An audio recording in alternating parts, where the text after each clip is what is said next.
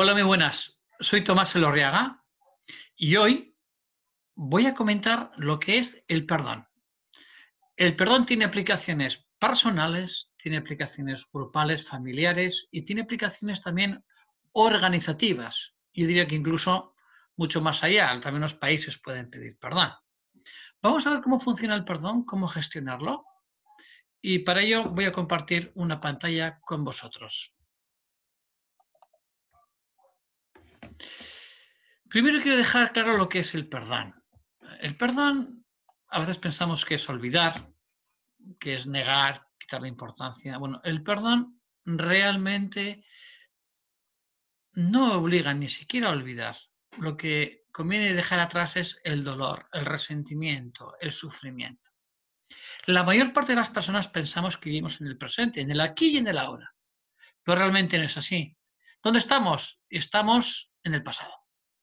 Si yo tengo eh, un dolor, un resentimiento, un, un odio, una rabia, un deseo de venganza, no estoy en el presente, estoy en el pasado y literalmente eso come mi energía. De manera que es muy difícil conseguir niveles de bienestar a nivel familiar, personal y también empresarial si no usamos programas de perdón donde mejoran las relaciones, mejora el ambiente, mejora el clima y mejoran también las personas individualmente, incluso a nivel de salud. Lo que es importante es que en los conflictos siempre hay dos partes. La parte que es el conflicto, si es racional, objetivo, y está el conflicto emocional.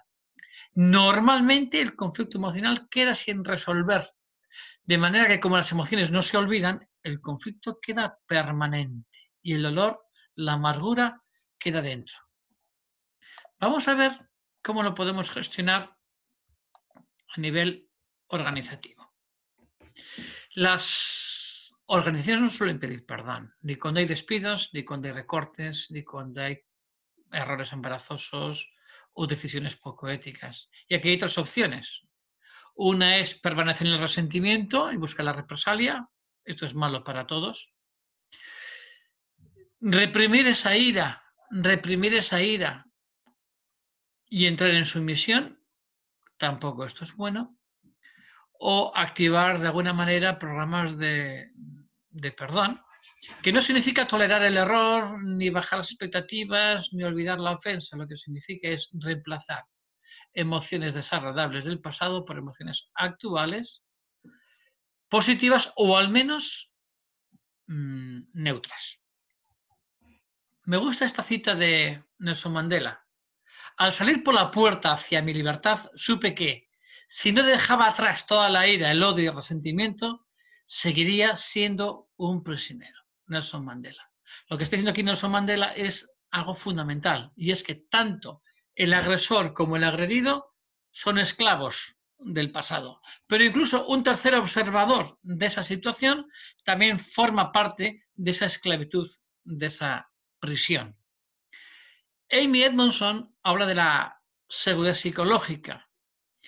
Lo que habla eh, esta mujer es, esta mujer es una profesora de liderazgo muy interesante de Harvard. Y lo que viene a decir es que si no se puede opinar libremente, si no se puede pedir ayuda, o si alguien que comete un error va a ser avergonzado, culpado o castigado, en esa organización, en esa familia, en ese sistema social, falta la seguridad psicológica. ¿Qué ocurre cuando falta la, seguridad psicológica? Se van a culpar errores, se van a evitar aprendizajes, se va a innovar más bien poco.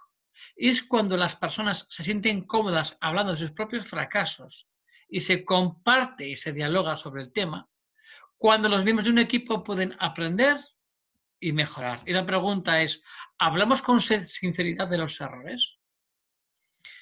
Tengamos en cuenta que hay muchos tipos de errores. Hay errores manifiestos, eh, intencionales. Nos hemos ante un procedimiento de seguridad o de calidad claro. Casi es un sabotaje. Se me ha caído la llave inglesa en un utillaje. O un error en un proyecto de innovación atrevido, valiente, al límite de lo que sabemos hacer y donde ha llegado la técnica y nadie antes. Son dos errores, pero son muy diferentes. Sea cual sea el tipo de error, es muy importante que se pueda hablar de ellos. Y no hay que desaprovechar un conflicto, un problema, un error o un fracaso para sacar una conclusión y un aprendizaje. Por cierto, solo cuando los errores aumentan, bajan los fallos y los fracasos. Por tanto, incrementemos los errores e incrementemos la capacidad de hablar en libertad de los errores. ¿Cómo podemos usar el perdón para borrar ese pasado doloroso? Realmente tenemos cuatro fases y una quinta de mantener. La primera es hablar de lo que ocurrió, del agravio. Las emociones estarán a flor de piel. Hay que empatizar, segundo paso, con el agresor y con el agredido. Ambos. Y hay que sentir no solo empatía, sino compasión, es decir, el deseo mm, del bien del otro o al menos de mantener la relación. Es muy importante esto en los procesos de mediación, porque el perdón es una generosidad, un altruismo.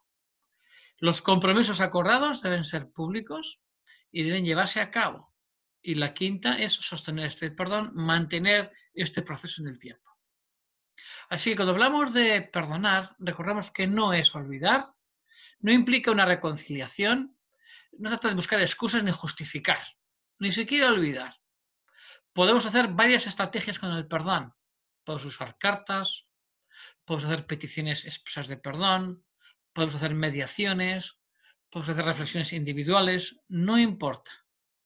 Lo que es importante es lo siguiente, que hay cuatro tipos de perdón. Esto sí es muy importante. Hay dos perdones desde el ego. El ego es importante, el ego desde la conciencia, desde el darme cuenta. El otro me ha atacado.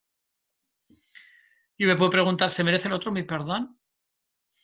Perdono pero no olvido. Es la estrategia de que el ofendido no perdona ni olvida y tampoco suelta la carga.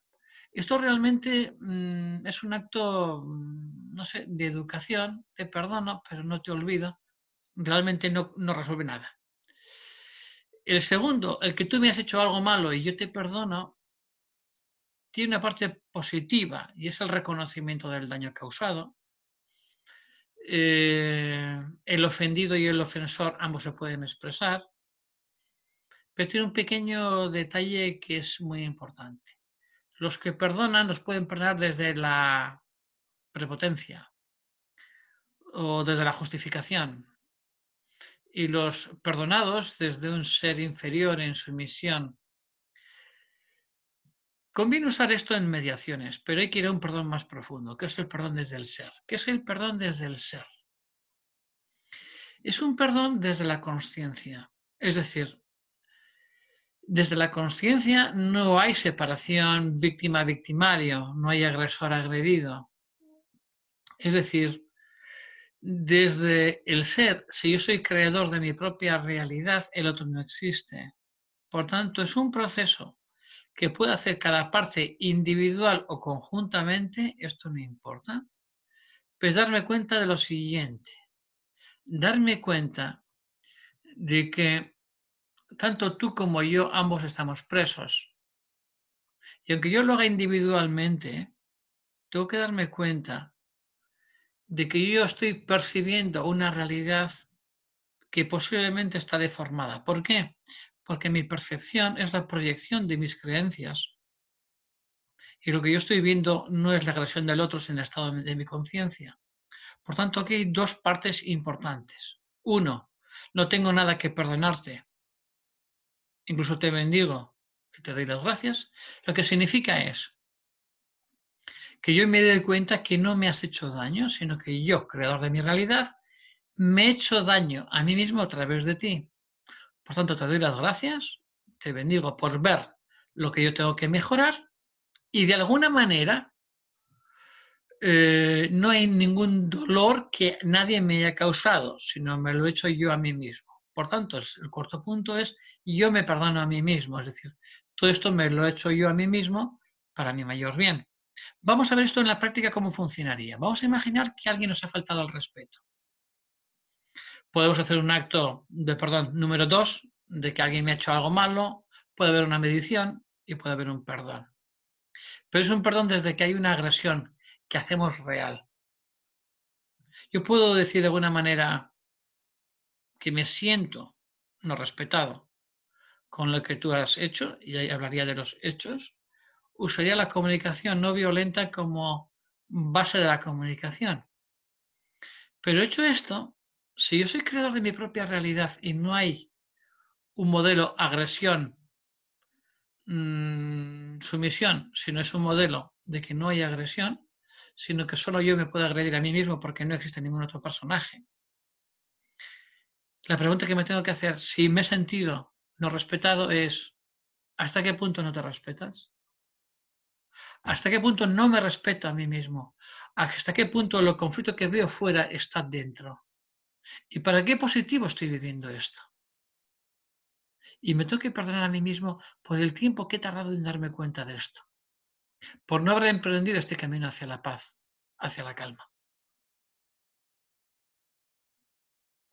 Quiero decir que los conflictos nos hacen mejores, que los conflictos son la materia prima con la que llegamos a nuestro auténtico ser.